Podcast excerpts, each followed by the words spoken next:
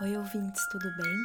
Eu vim aqui para avisar que o episódio dessa semana vai dar uma atrasadinha, porque a filhinha do Miro, nosso editor, nasceu hoje. É por isso que a garagem tá tão silenciosa. Mas não se preocupem que muito em breve o episódio vai estar tá no ar. Enquanto isso, mandem beijinhos para Jade e para o novo papai Miro e mamãe Diva. Jade, seja bem-vinda a esse mundão. A gente deseja tudo de mais maravilhoso para vocês três. Um beijo de todo mundo aqui do Dragões de Garagem.